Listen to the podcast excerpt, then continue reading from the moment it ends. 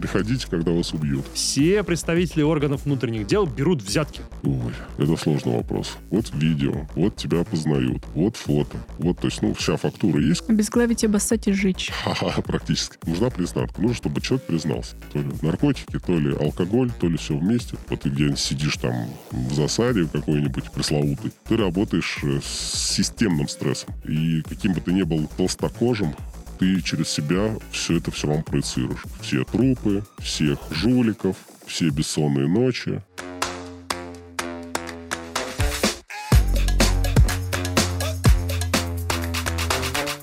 Всем привет, дорогие друзья! Это вторая часть нашего большого подкаста с господином Девятым. Напомню, это бывший сотрудник оперативной службы МВД, работающий в уголовном розыске и наркоконтроле. Everybody put your hands up.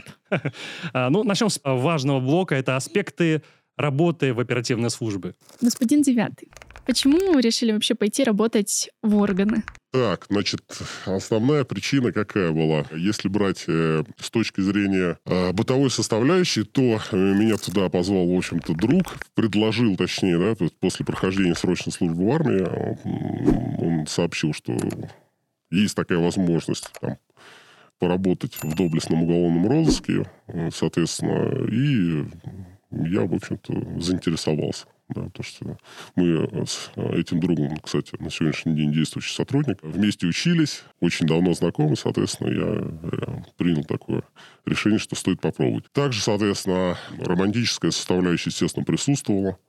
Э, Любимый э, писатель был в детстве, в юности, скажем так, Ян Флемин со своим э, «Казино Рояль», «Агент Я 007». думала, я думала, скажешь, убойная пера, любимый Я, я сериал. тоже, про, я тоже про сериалы подумал. Бандитский Петербург. Как ни странно, ни в бытность сотрудником, ни сейчас, ни до этого не посмотрел даже прям до банального, даже какие-то там улицы разбитых фонарей я не смотрел. Даже Хабенскую. Даже Хабенскую. То есть вот как-то меня мимо обошло это. Я не знаю, по какой причине.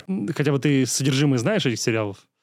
Ну, понятное дело, наверное, да, если это улица разбитых фонарей, понятно, так, естественно, я там ну, корчиться не буду, конечно, примерно представляюсь, о чем речь, да, там пока- показывали а, бытность а, и службу, несение службы там, в Санкт-Петербурге каким-то а, отделом, не каким-то, по-моему, там был, а, значит, э, подразделение, которое занималось раскрытием убийств, по-моему, убойный цех. М, То есть это плюс-минус правда?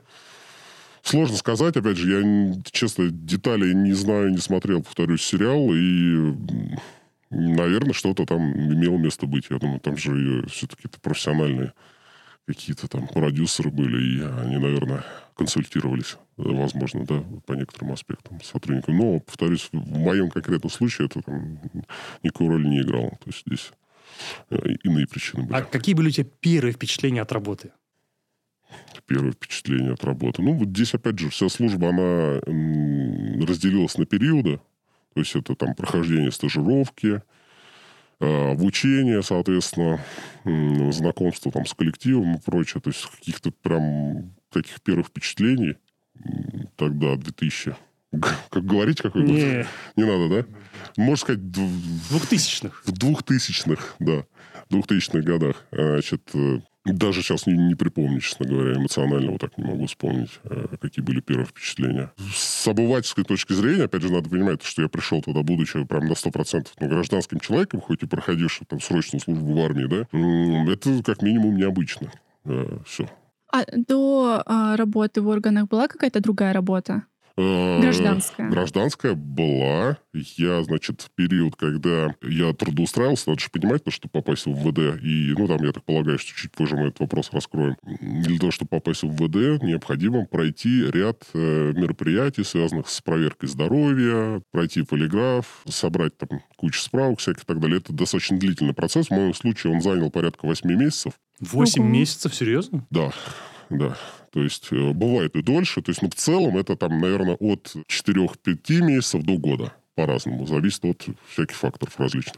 Это тебе не кстати. Нет, да я хотела на самом деле спросить, ощущается ли работа в органах по-другому, чем гражданская работа? Есть ли какие-то такие, может быть, чувства друг- вызывающие? Но однозначно, опять же, смотрите, если брать период до того, как я попал в органы, я работал поваром в ресторане. Э, соответственно, это вообще, то есть сильно, сильно далеко. Сильно Ну, то есть э, просто ну, нужно было где-то работать в этот период времени и, соответственно, куда-то там устраиваться на какую-то фундаментальную там работу не было ни опыта, опять же, да, ни там еще каких-то... Да и необходимости тоже не было. Задача была просто подождать, пока все документы, это же все бюрократия. Ты сам ты лично проходишь быстро, врачей, там от себя все, что от тебя зависит, ты делаешь быстро, но дальше, соответственно, это все подвисает в кабинетах, и ты просто ждешь. Ну, как бы, надо было на что-то жить, естественно, и там у родителей на шее висеть нехорошо, как минимум. Вот. Слушай, э, получается, и простых ППСников тоже 8 месяцев проверяют? Или это в рамках уголовного розыска так долго? Вообще сотрудников полиции, все, ну, опять же, на тот период, когда я трудоустраивался, да, сейчас, честно говоря, не могу сказать, но я думаю, что не сильно поменялся, едва ли. Это достаточно долгий период, да. Это не зависит от должности, наверное. То есть, если куда-нибудь там в штаб, может быть, какие-то попроще там этапы. Не знаю. Это вопрос кадровой службы, я, наверное, не смогу ответить. Какие моменты сразу же разошлись с твоими представлениями о будущей слу- службе, когда ты вот туда устроился? Ты 8 месяцев проходил проверку. Было какое-то разочарование, что там, условно, ожидания не совпали с реальностью? Нет, честно говоря, у меня не было такого э, какого-то, во-первых, завышенных ожиданий никаких не испытывал, потому что, опять же, параллельно в период, когда я устраивался, и так или иначе, все равно у всех, наверное, есть знакомые, сотрудники тех или иных там служб, подразделений. И в общем и целом какие-то аспекты мне были понятны, какие-то нюансы. Это уже в процессе ты только выяснишь. То есть какого-то там разочарования у меня точно не было в силу того, что я изначально был готов к тому, что ну, все будет как, как будет. Вот в этом плане. Так, по поводу у всех есть знакомые. Даш, у тебя есть знакомые такие? Из органов других есть. других органов. Других ну да, есть же органов. помимо Министерства внутренних дел, есть еще там Федеральная служба судебных приставов, есть Федеральная служба безопасности, есть э, там Следственный комитет, там и, и прокуратура, и прочее, прочее, прочее. Можем перечислять тут очень много. Опасный человек с нами сидит. Да, тем более, видите, не говорит нам. Да, да, да. И мне тоже нужна маска, пожалуйста. Да, теперь уже, да, давайте, несите в студию еще одну маску. Вообще, какие личные качества делают человека подходящим на такую работу? на такую работу, если мы берем э, непосредственно должность оперативника, да, то это, ну, наверное, это большой достаточно пул качеств, потому что если я вот постараюсь ответить на этот вопрос так, что мы вот идеализируем сотрудника, как он в представлении, даже в том числе там, нормативных актов, Ну, и топ-пять государства, как он, кем он должен э, качественно обладать. Он должен быть очень выносливым, потому что работа максимально ненормированная, соответственно, он должен быть э, стрессоустойчивым, он должен иметь хорошие коммуникативные навыки, иметь соответствующее образование и даже скорее, наверное, важнее уметь э, быстро подстраиваться под обстановку. Мгм. То есть он должен уметь вот где-то отчасти мимикрировать, да, потому что руководство часто меняется, там задачи, цели какие-то могут меняться, и нужно, соответственно, ну, условно говоря, Ну, это что-то из позитивного. А если... Подожди, он- тебе не кажется, что он написал позицию селс-менеджера такого, знаешь? Похоже, на самом деле. Получается, все селс-менеджеры могут... Быть Да, оперативником. так. Э, Смотрите, здесь э, на самом деле однозначно этот вопрос ответить невозможно, потому что негативными качествами он тоже должен обладать. Он Вот должен быть... э, хотелось бы узнать, какие вот негативные, может быть, аморальные качества могут поспособствовать аморальные- хорошей работе. Амора- аморальные точно никакие, сто процентов. Это я как бы могу без э, всяких купюр сказать, что ну, э, человек, который обладает аморальными качествами в любой, в общем-то, ипостаси в МВД, он, ну, как минимум, долго не проработает, скорее всего, по тем или иным причинам. Потому что, ну, аморально это все-таки такой термин, наверное, Если мы э, возьмем не аморально негативные качества, То есть, ну, допустим, темные какие-то мыслишки. э, бессердечность, вот это отсутствие Это, эмпатии. э, Да. Нет, отсутствие эмпатии, ну, как сказать, тоже не всегда хорошо, потому что если ты... э, не могу подобрать. Давай я тебе подскажу. Допустим, вот ты э, взаимодействовал в том числе с наркоконтролем. Понимаешь, сейчас очень много молодых людей занимаются закладками. И с одной стороны, э, какой-то эмпатии к ним проявлять нельзя. Да, смотри, я думаю, что по- я, сейчас поясню, просто мы, наверное, да, в части по наркоконтролю мы там чуть позже, наверное, да, поймем, потому что это вообще, в принципе, это вообще, ну, отдельная вообще история. То есть вот брать э, сотрудника уголовного розыска и э, сотрудника наркоконтроля, Ну да, мне это- кажется, что уголовный розыск там достаточно Пожечь? можно... Да. у тебя какие-то из таких качеств, которые, ну, скажем так, двойного назначения, ты должен быть, ну, в меру жестоким, наверное, в меру жестоким, то есть в противном Быть- случае ты просто не сможешь работать. Быть домашним тираном? Нет, домашним тираном ни в коем случае нужно уметь. Ну, есть, опять же, если мы берем вменяемого человека, который прошел э, все процедуры э, не за взятку, скажем так, да, без желтого билета, а обычный нормальный человек, да, ты должен это все весь негатив оставлять на, работе, на работе, а в любом случае. Значит, э, из таких, э, ну, агри, а, аг, агрессивность должна быть определенная, наверное, да, то есть, э, потому что ты работаешь э, в такой системе, в частности, оперативники, они работают ну, с, не, с далеко не с лучшим контингентом, который может встретиться. Да, это наркоманы, проститутки, бомжи, это мошенники, люди, осуществляющие грабежи, кражи, разбойные нападения. То есть это, ну, понятно, да, такой контингент. Естественно, зачастую ты вынужден, в том числе при задержаниях, э, уметь применять э, там, физическую силу для того, чтобы свою задачу выполнять. Потому что сотрудник полиции, надо понимать, да, это тоже, в частности, оперативник, неважно, какой сотрудник полиции, он имеет право убить человека. То есть это надо понимать. Лицензия на убийство, так сказать. Законодательно он, э, законодательно он наделен такими функциями, да, то есть он может убить человека абсолютно на э, законных условиях. При, при определенных обстоятельствах, которые, соответственно, описаны в федеральном законе о полиции. Теперь там милиция был, теперь о полиции, ну не суть. Он может это сделать.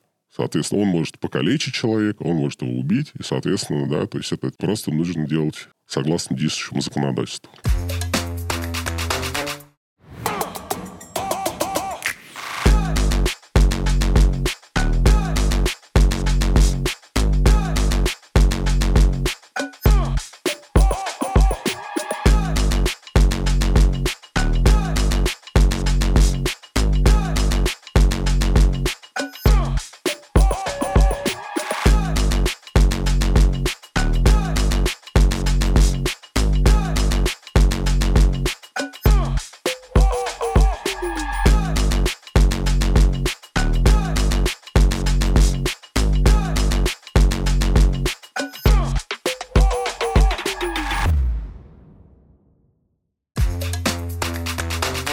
Слушай, ну вот в США, допустим, когда э, полицейские кого-то стреляют, потом их от работы отстраняют, расследование целое устраивают. Э, Вспомним Black Lives Matter. Там товарища вообще посадили в тюрьму. Да. А у нас как-то... Э, Смотрите, опять же, чтобы это, э, значит, ответить на этот вопрос, надо, конечно, понимать и знать, чем отличается законодательство Соединенных Штатов от нашего, да, но, опять же, с моей дилетантской точки зрения, оно более, значит, наше законодательство более лояльно в этом плане. То есть э, применение оружия особенно, да, ты чуть ранее сказал о том, что сотрудник полиции может убить человека, да, но применение оружия, ну, наверное, одна из самых таких э, скользких и сложных тем вообще принципе, для любого сотрудника полиции, потому что для того, чтобы его применить, надо, во-первых, просто идеально знать федеральный закон, да, вот прям в буквальном смысле, уметь оценивать в, в мгновение практически обстановку, чтобы понять, да, квалификацию. Это вот происходит особо тяжкий состав э, преступления совершается, я вот пытаюсь его пресечь, либо я пытаюсь задержать преступника, да, либо он, э, это не совсем тяжкий состав, да, это средней тяжести или малой тяжести, соответственно, при наличии малой и средней тяжести, то есть если человек украл колбасу, условно говоря, нельзя в него там, магазин СПМ э, выпустить, это тоже, тоже надо понимать. А если, соответственно, человек, не знаю, несет э, окровавленную руку, то, наверное, да, да, и все вокруг кричат, он там кого-то расчленил, убил, да, ну это так гипертрофировано, если понятно, что это, ну, так, для, в рамках шоу, скажем так, то, наверное, да, в этих случаях, если он пытается скрыться, иным способом невозможно его там задержать, то да, в этих случаях можно брать и спецсредства, да, такие как там наручники, понятно, там, не знаю, шокеры, если у кого-то повезло, есть, и, ну, соответственно, табельное оружие. Э, В США мы наблюдаем, что каждую неделю кого-то стреляют. В России я не могу припомнить... э, Я могу припомнить. Ну, я имею в виду прям каждую Да, неделю. Ну нет, ну на на прошлой неделе в Люберцах мужчина напал Вот с мачете на, а, на девушку, и его, по-моему, обездвижили после девяти только выстрелов. Мгм. Ну, мы говорим про... Схожий нелег- случай был в моей практике тоже, но чуть позже могу Так. рассказать. Ну вот это было, Ну, было не каждую же неделю у нас. Ну, не- по-моему, сегодня тоже в Люберцах самое криминальное Бедные Ну, место это Люберцы. все окей. в Москве. Это люберцы, детка. Там тоже были какие-то драки, и туда выехали. Постреляли что-то Ну, ребятки. я, я понял вопрос. Да, действительно, в, в США это чаще происходит по причине того, что а, законодательство позволяет э, сотрудникам полиции применять чуть чаще оружие, чем в нашей стране. Это сто процентов. То есть вот я там всех не знаю тонкости, но сто процентов им там они да, может пока, то есть они могут отобразить там в своем рапорте, да, как не знаю, как у них там это называется, что им показалось, что он в кармане держит там гранату, оружие или нож или там что-то еще. Мне А показалось, а в нашем случае, то есть э, ну, в случае с э, законодательством Российской Федерации, это исключено. Типа показалось, то есть ты должен именно об- объективно э, рассматривать э, возможную угрозу и только тогда применять. Поэтому, соответственно, то есть в любом случае надо понимать, что и там, и здесь тебя будут таскать по всем возможным инстанциям, да, и там, и здесь тебе придется доказывать, что ты, соответственно, не верблюд. Вот и есть, наверное, общее, наверное. Мне кажется, я сейчас выступлю в защиту Защита. органов Америки, но насколько я знаю, они вообще очень любят все рассказывать, все, что произошло. У них есть приложение, которое показывает тебе, что ты находишься в опасной зоне, что там что-то произошло, ты можешь позвонить по горячей линии, и тебе подробно расскажут, кто и что сделал. А мне кажется, в России... Ментальность тоже другая. Да, правильно. что в России... Зачем это говорить? Никто не умер, все живы. Это главное. Приходите, когда вас убьют. У меня вопрос вообще про личные качества человека. Было ли такое на опыте, что сотрудник законо, законопослушный, исполняющий свои обязанности, в работе к нему нареканий нет, но потом оказалось, что он жену бьет? Домашний абьюзер. Но это не домашний абьюзер, это насилие домашнее. С- Ну, смотрите, значит, э, в любом подразделении, там, начиная там, от территориального подразделения, заканчивая там, не знаю, главными управлениями и так далее, есть э, руководство. да, и, в частности, есть э, руководители таких подразделений, таких, которые, в частности, отвечают за ну, дисциплину, условно говоря, сотрудника, потому что сотрудник полиции, он, он, согласно этике, да, есть даже документально обрамленная такая составляющая, это этика сотрудников, там, правоохран... сотрудника органов внутренних дел, как так она сейчас называется, не знаю точно. Он должен быть сотрудником 24 часа в сутки. 24 часа в сутки должен быть. А, И в том числе дома, соответственно. Лично на моей памяти я такого не помню, чтобы вот там... Ну, наверное, это было, естественно, как и везде. Какое-то рукоприкладство, наверное, было. Это очень плохо. А давайте гипотетический вопрос. А что произойдет, если э, некий сотрудник МВД избивает свою вторую половину, и соседи вызвали полицию, приезжает полиция, Так. Э, что с ним сделают? К нему точно такие же правила будут применять, как к обычному гражданскому лицу? Или, допустим, какие-то поблажечки?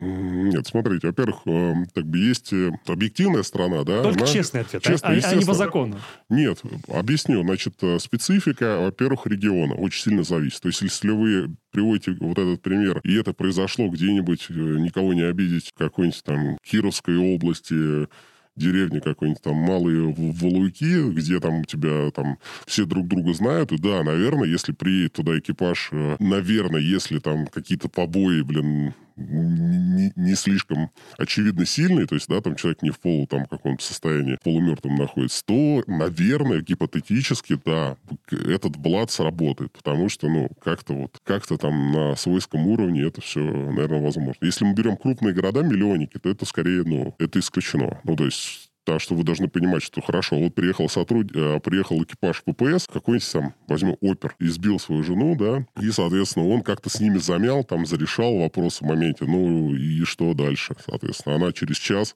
или на следующий день может взять и пойти написать заявление. Но она не пойдет.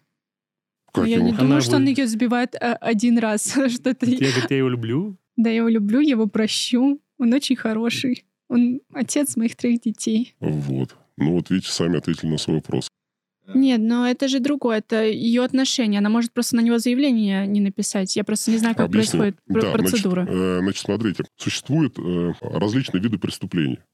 То есть есть преступление э, частного обвинения, есть э, преступление публичного обвинения. То есть публичное обвинение, то есть те виды преступлений, которые вне зависимости от того, написано ли заявление кем-либо или не написано, например, распространение наркотиков, это преступление публичного, э, публичного свойства.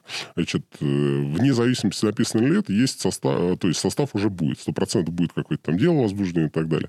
Если мы берем преступление частного обвинения, короче, 116 это, ну, соответственно, побои, да, я так понимаю, что там не сильно, там, синяк, там, может быть, какие-то там разбитая Челюсть сломал. губа. Челюсть сломал, это уже квалификация будет другая. То есть Ну, это, выбил, ладно. если человек обращается в больницу, либо приезжает э, скорая помощь, врачи и так далее, они, соответственно, фиксируют Если, например, э, врач спрашивает, прибывший там скорой помощи, задает вопрос человеку, при каких обстоятельствах вы получили травму? Ударилась об лестницу, упала. Ну, ударился, об лестницу упал. Он так и запишет, окей. Но, тем не менее, карточка из э, 03, то есть со скорой помощи, Мгм. она падает автоматически в дежурную часть э, территориального отдела. Соответственно, уже рождается материал. Будут все равно, скорее всего, выдергивать, спрашивать, э, точно ли там вы сами упали и так далее. Но, опять же, если человек не захочет, э, отвечая на ваш вопрос, да, то есть писать заявление, едва ли какая-то может быть, наверное, ответственность. А это тогда не декриминализация домашнего насилия? Ой, это сложный вопрос, на самом деле. Это, опять же, мое личное мнение какое-то, да, наверное. Если она проживает с человеком, который ее там систематически избивает, и она при этом, ну, его раз за разом прощает регулярно, непонятно, чего ждет, Ну, ну... он может угрожать ей расправой, она может просто его бояться, уйти, что он ее убьет, или может угрожать детям. Мне что он- кажется, Дашу дома бьют. Обрати внимание, как она муссирует эту тему. Слушайте, ну, из любой ситуации, наверное, практически из любой, можно найти выход. Вот. Э, Можно проконсультироваться, можно э, аккуратненько э, в тайне от э, мужа-деспода, если мы берем. А вдруг эта женщина избивает мужа Кстати, да. маленького, маленького полицейского. Ручной полицейский. Маленький оперативный дежурный приходит домой, опаздывает, и огромная двухметровая жена его постоянно бьет, и он вынужден терпеть побои. Такое же тоже может быть. Что ему делать? Это же тоже, Ну, представляете, тоже как стыдно, декриминализация домашнего насилия. стыдно признаться в том, что тебя бьет жена, будучи сотрудником.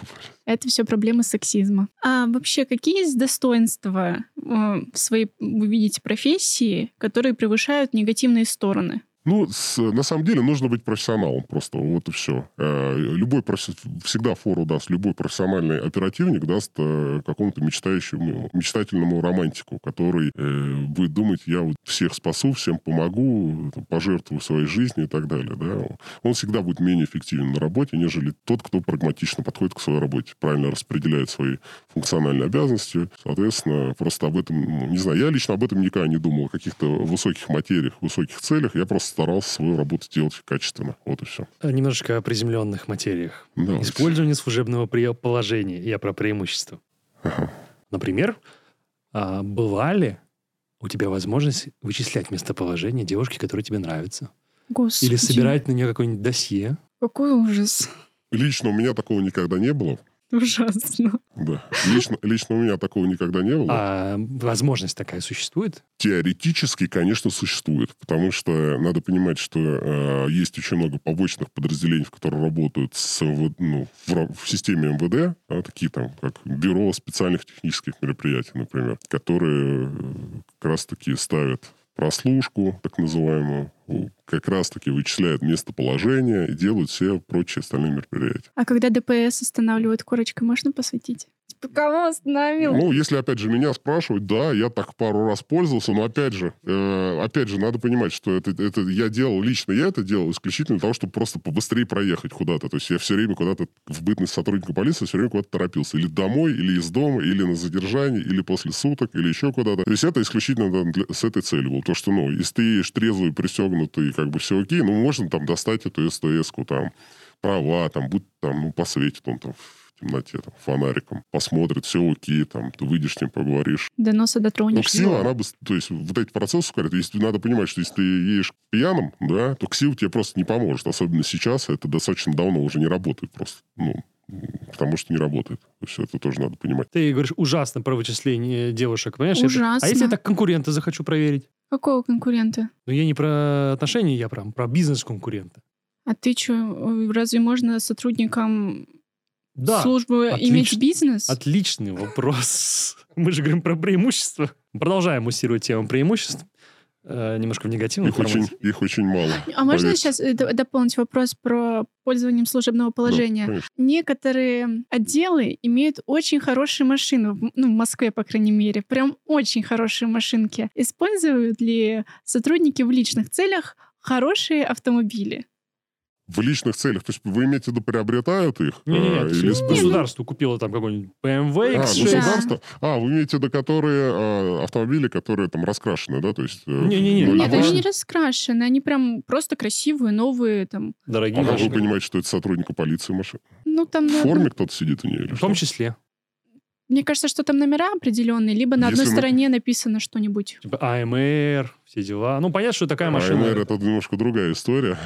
ЕКХ, АМР это, э, это, наверное, не ко мне вопрос. Надо понимать то, что э, в правоохранительной системе, сейчас, если мы берем про МВД, да, вот ведем диалог про МВД, есть генералы, есть э, люди, которые имеют э, высокие должности и звания. Да? Им полагается иметь там мигалки, им полагается иметь какие-то определенные дорогостоящие, в том числе импортные машины. Это было и тогда, и, насколько я знаю, это есть и сейчас. Потому что, ну, это подразумевает их э, должность и звание. Немножко еще поизвращаю преимущества. А в повседневной жизни как-нибудь корочка помогала? Или помог... может ли помочь?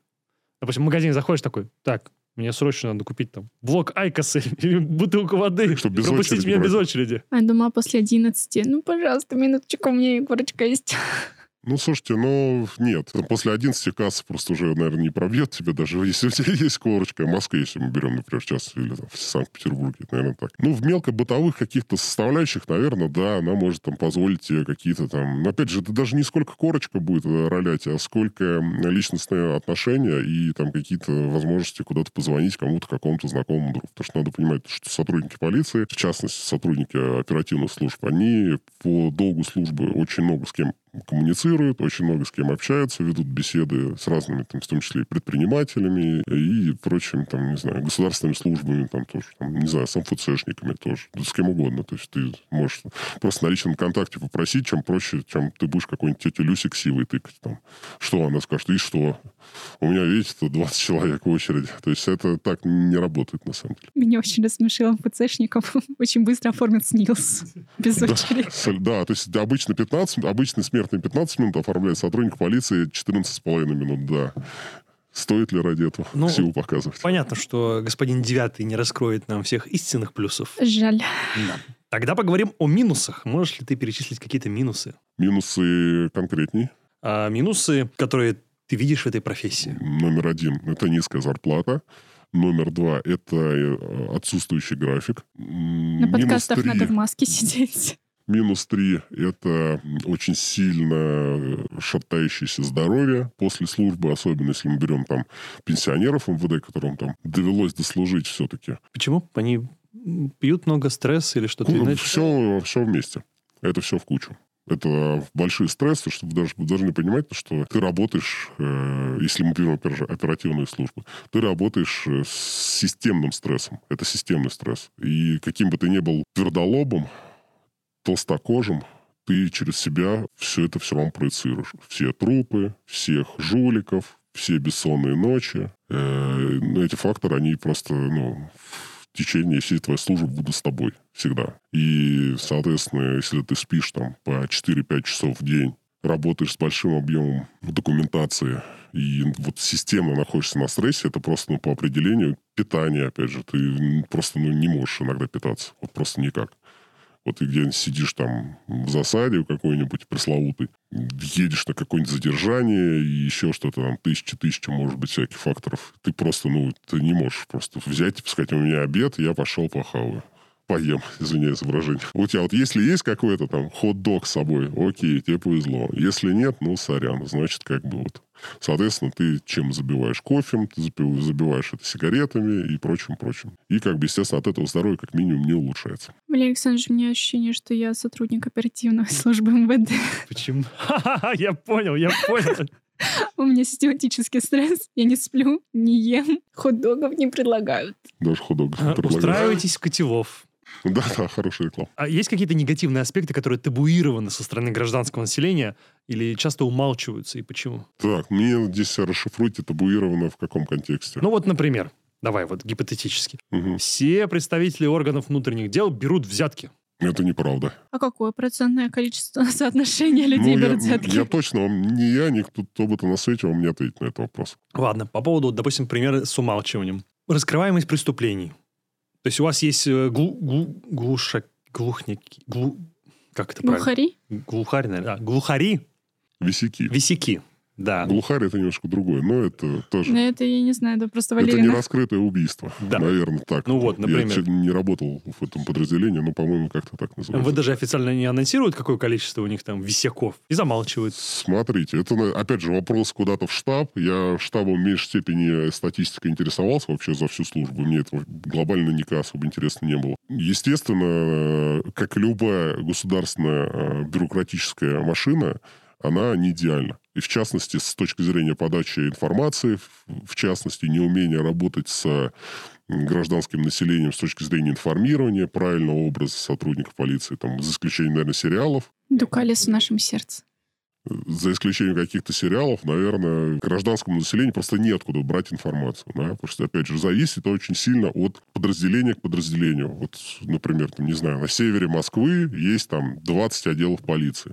Да, там, из них там есть, например, там 10 эффективных, 10 э, неэффективных. Есть 5 очень плохих и топ-3 каких где реально построена работа, где реально э, находятся профессионалы, они прям хорошо э, делают свою работу и качественно. А можешь, вот, допустим, назвать три вещи, о которых вам запрещено было бы обсуждать с кем-то из гражданских лиц?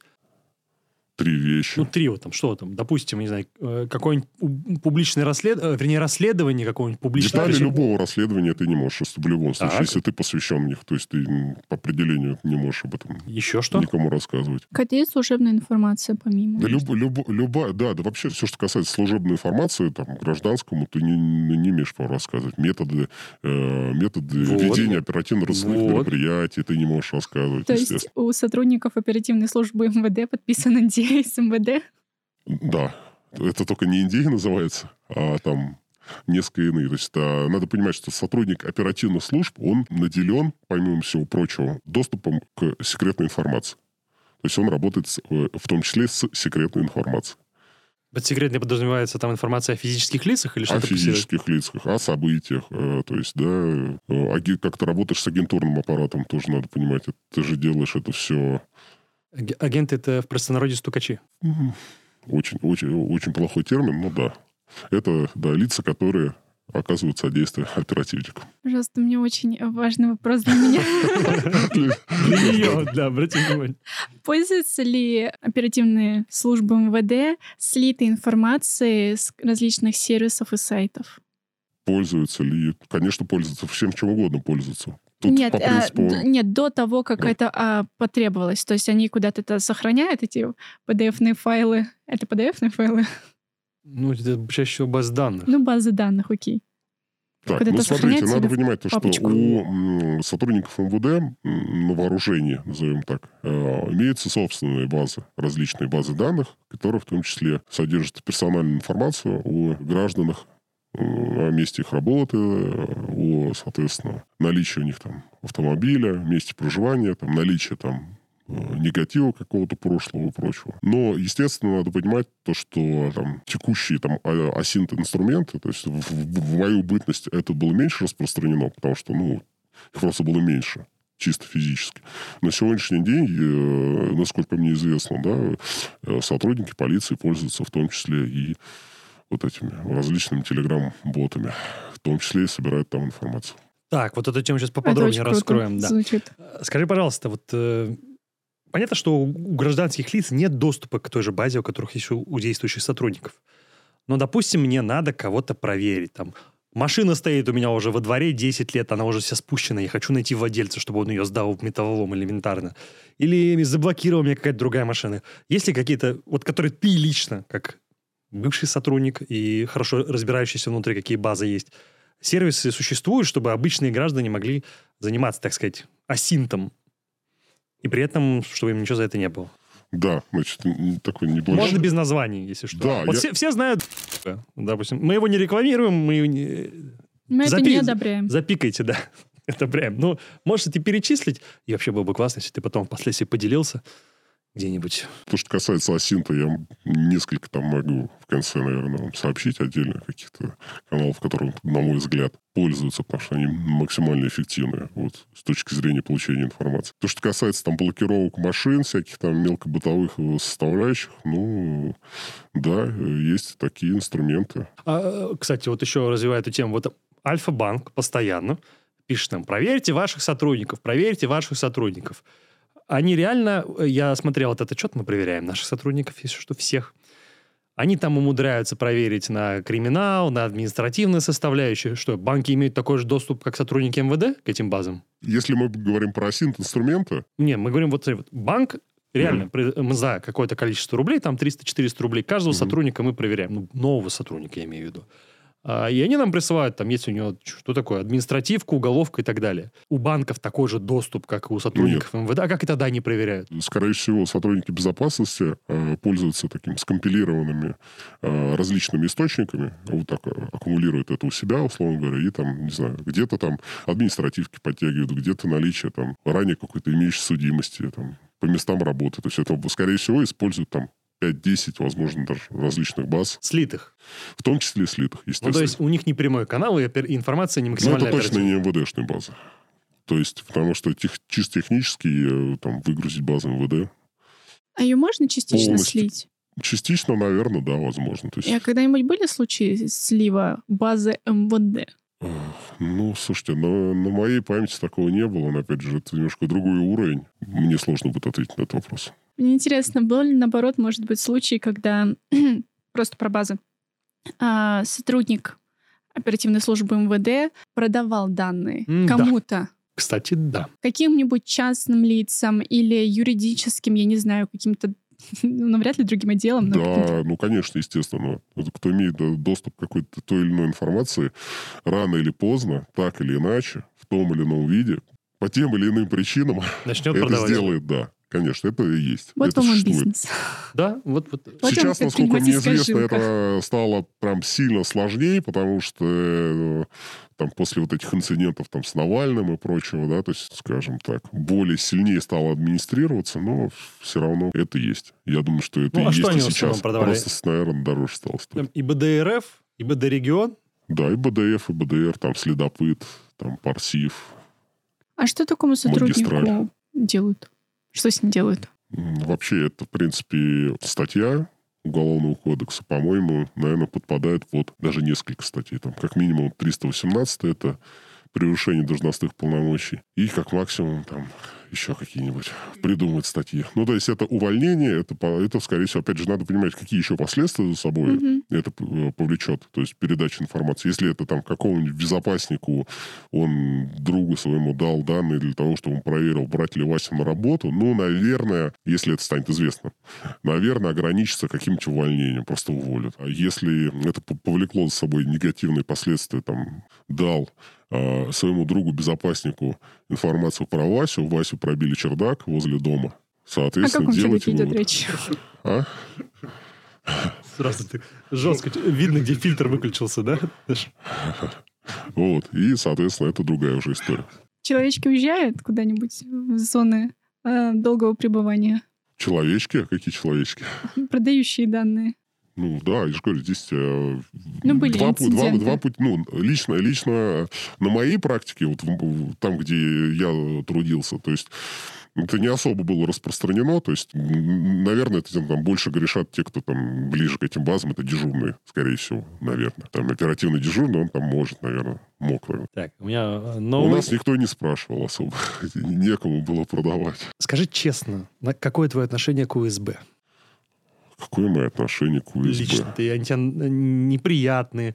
Или ты нейтрально к ним относишься? Я лично нейтрально, то есть у меня нет какого-то там плотного опыта общения с этим подразделением. Из негатива могу то- только, ну, это скорее даже в целом, наверное, такой ответ будет.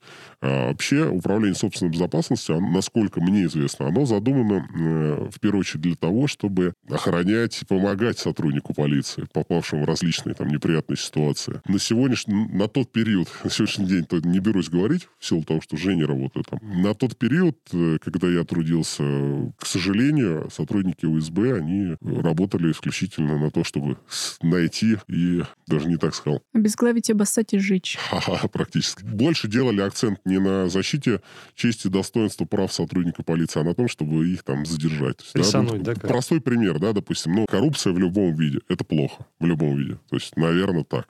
Я, то есть, не буду там моралфажествовать, но это очевидно. А, но если какой-нибудь сержант э, Дудкин взял 500 рублей у какого-нибудь там, не знаю, полумигранта, который продает укроп возле метро, э, и его за это посадили на 6 лет, ну, наверное, это не совсем сопоставимо с его ну, с его действиями. Ну, вот в, в таких факторов э, вот, с точки зрения УСБ э, я повидал, в общем-то, видел такие моменты, когда, ну, то есть, понятно, да, это плохо, он сделал плохо. Он там, вместо того, чтобы пресечь административное правонарушение, там, он там способствовал тому, что это административное правонарушение продолжалось. Ну, наказание типа, не соответствует. Да, ну, да. Ну, опять же, там и тоже это одна сторона медали, другая сторона медали, что дым без огня тоже не бывает. Сотрудники УСБ, они тоже, в первую очередь, э, оперативные сотрудники, сотрудники. Они, в общем-то, специализируются на том, что они обязаны, точнее, проводить все свои мероприятия согласно закону об УРД, то есть об оперативно-розыскной деятельности. И они же собирают определенный момент, фактур, опрашивают людей перед тем, как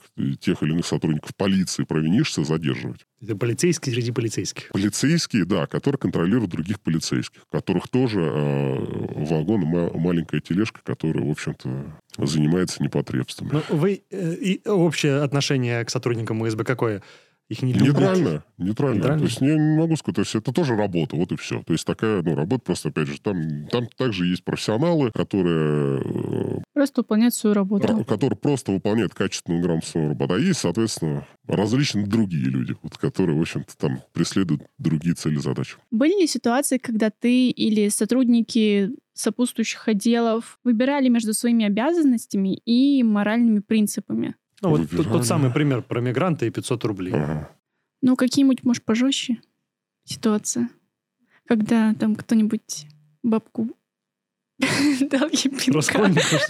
А, да, я понял вопрос. А, безусловно, сотрудники уголовного розыска сталкиваются а, с различными проявлениями моральных там каких-то качелей выбора да? Почему это происходит? Потому что очень э, узкое горлышко временное на принятие решений и на то, чтобы надо успеть э, отработать материал, успеть отработать жулика, и успеть еще поспать, поесть, еще домой сидеть, еще даже если повезет помыться. То есть это надо все успеть сделать за сутки по-хорошему. И такие примеры, конечно, есть, да, когда некоторые вещи ты просто ускоряешь вот этими процессами, да, то есть как... То есть превышением должностных полномочий.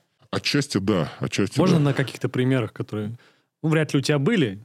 Можно хорошие, которые именно были из добрых намерений. Ну, из добрых намерений они на самом деле чаще происходят. Ну, как бы, опять же, здесь ну, по-другому никак. Значит, было э, регулярно на любой территории, там, в том числе, в частности, такого крупного мегаполиса, как Москва, происходят всякие различные виды преступлений. Например, грабеж. Да? Трудовой мигрант подбежал на остановке, трамвайный, э, выдернул сумку у бабушки, она упала, получила там, сотрясение мозга и, соответственно, потеряла там чуть ли не две свои пенсии в этой сумке. Сотрудники уголовного розыска установили злоумышленника путем потери трех рабочих дней. Ну и, соответственно, по злоумышленнику мигранту показывают вот, вот видео, вот тебя познают, вот фото, вот, то есть, ну, вся фактура есть, которая свидетельствует о том, что это именно он и никто иной причастен. Он говорит, нет, это не я, нет, это не я, ты собираешь этот материал. Ты, это, ну, абстрактно сотрудник уголовного розыска. Идешь с этим материалом, который, как тебе кажется, ну, вообще, ну, прям практически близок к идеалу а, в следствие да, для того, чтобы следователь принял процессуальное решение. Тебе говорят, ну, нужна признанка ну, нужна признанка. Нужно, чтобы человек признался. В том числе. Да? Это будет просто проще. Это, опять же, следователь преследует свои цели задачи. У него очень много уголовных дел. Ему нужны уголовные дела, которые будут ну, максимально прозрачными вот с точки зрения направления в суд. То есть они простые. То есть там есть объект, субъект, и все, и поехали. Вот жулик, вот потерпевший, вот там похищенное, вот это изъято, вот обыск, и все, направил, все, и пошел дальше. Соответственно, там, где э, мне подбросили, это не я, это всегда, ну, чуть всегда усложняет процесс. Соответственно, ну, ты применяешь физическую силу к таким злоумышленникам. Понятно. Я получил ответ на свой вопрос, и думаю, подробностей не надо. Можно одну подробность? Без, без жестокости. Без а по десятибальной шкале? По деся... Что Жестокость физическую. Ну, смотрите, надо понимать то, что... Ну, один это, ну, один это подзатыльник, А какой 10 подзатыльник, как кто его ударит? Вы двухметровая опера какой-нибудь, а Ну, без подзатыльника этого достаточно будет. ну, один подзатыльник, 10 э, перелом. Ну, нет, точно нет, точно не 10. То есть надо понимать, что здесь, э, каким бы он ни был там, не говорящим по-русски вообще, и от слова совсем, да, всегда будет адвокат. А адвокат всегда будет э, изыскивать способы, как помочь своему подопечному. То есть, в том числе написанием заявления в УСБ, там, в комитет, что меня пытали, убивали. Вот. И я, в общем-то, ни в чем не виноват и признался только потому, что меня... Укусили. Да, Да мы остановимся на этой теории. да. Сотрудник оперативной службы МВД меня покусал. Такое тоже, наверное, может быть в теории. Можешь рассказать какие-то особенные различия работы в других подразделениях? Вот ты в рамках уголовного розыска, наркоконтроля. Есть какое-то кардинально иное подразделение, которое сильно отличается от вас? Любое другое. То есть каждое подразделение, оно уникально. Да, И не, ори- наверное, да. не ориентировано на определенный спектр В преступлений. целом вообще задумано так, что э, все подразделения между собой, все службы, точнее, если быть точно, все службы должны работать синхронно, в такт и выполняют одну и ту же цель и задача у них одна и та же, глобально. То есть, да, штаб там вовремя собирает а, информацию, вовремя предоставляет, там аккумулирует у себя как-то. Участковые уполномоченные, соответственно, они обязаны там э, наводить порядок у себя на территории, там, знать всех своих жильцов в лицо, их э, э, жильцы должны тоже знать, знать их телефон, э, следить, соответственно, за тем, чтобы там оружие там должным образом хранилось. Не знаю, тогда в моей бытности это участковые осуществляли проверку, сейчас я не знаю, кто это делал. Росгвардия. Значит, э, наружные службы, такие как ППС, они тоже, соответственно, должны курсировать по району, патрулировать, проверять, досматривать э, подозрительно граждан, кого-то доставлять по ориентировкам и так далее. Все это в целом, да, должно работать так. Но э, различия, в общем-то, все службы друг от друга отличаются, в буквальном смысле. Ты ранее про- успел сказать, что ты в кого-то стрелял. Меня слышалось? И- Или, а, или у тебя был м, опыт? Нет, я лично, слава богу, никого не стрелял. Такие прецеденты, ну, то есть вообще я за свою службу не стрелял ни разу. У меня был... только- Человека ты имеешь в виду? Вообще. И в животное тоже не Даже стрелял. по колесам? Даже фильмах? по колесам нет, нет, нет. Это с, э, меня, в общем-то, это миновало такая составляющая. Приходилось э, доставать э, табельное оружие, да, снимать там с предохранителя, но так, чтобы то есть, стрелять, нет. Ну, это же груз ответственности. Это всегда отчетность за каждый патрон. Естественно, да, это там шашлыки ты с собой не возьмешь э, табельный ПМ и не будешь там стрелять. То есть, Фазанчик наверное. убить. В, бытность, когда я только при- э, поступил на службу, был такой инцидент прямо возле отдела. Поступила карточка 02 там, на заправку на одну из АЗС. То, что неадекватный мужчина с ножом бьет по стеклу кассы АЗС. Э, Соответственно, туда выдвинулся экипаж. И увидели мужчину, который находился в невменяемом состоянии. Там непонятно, то ли, ну, то ли наркотики, то ли алкоголь, то ли все вместе, то ли просто психически нездоровый был. Выдвинули ему требование остановить противоправную деятельность, так это э, скажем, с матами, со всеми делами. Он не послушался, вместо этого побежал в сторону сотрудников полиции. И э, благо, что они поехали подготовленными, одели бронежилет, как положено, да, то есть он как полоснул ножом по бронику, тот сотрудник отскочил, и, соответственно, после чего уже высадил в него магазин из ПМ. Весь? Весь. Жесть.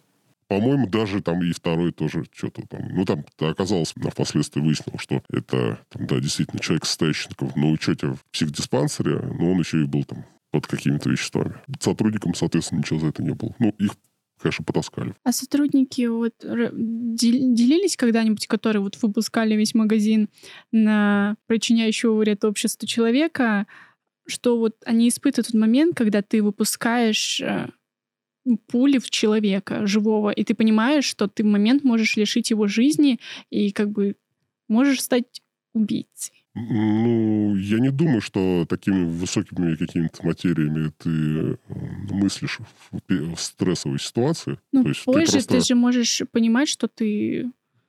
Естественно, да, я, я понял вопрос. Потому что я, э, я думаю, что сотрудники в деталях это не рассказывают, в силу того, что тут и рассказывать-то нечего. Но это так или иначе трагический случай, так или иначе. То есть его разжевывать и как-то муссировать, ну, скорее хочется такие вещи, хочется забыть скорее. Естественно, я думаю, убежден в том, что любой, сотруд- любой сотрудник полиции, который вынужден применить огнестрельное оружие, в частности, если так сложилось, что с летальным исходом, я думаю, что он, естественно, переживает в глубине души где-то там. Понимает, что он а, делал все правильно. Если бы он так не поступил, то могли бы пострадать. Ну, он мог сам лично пострадать, просто не приехать домой к своим там жене, детям, да хоть к родителям, неважно, хоть ни к кому. Просто он мог бы остаться там. И таких примеров тоже очень много. В том числе и на моей практике было, которые, в общем-то, заканчивались трагически для сотрудников полиции. Почему?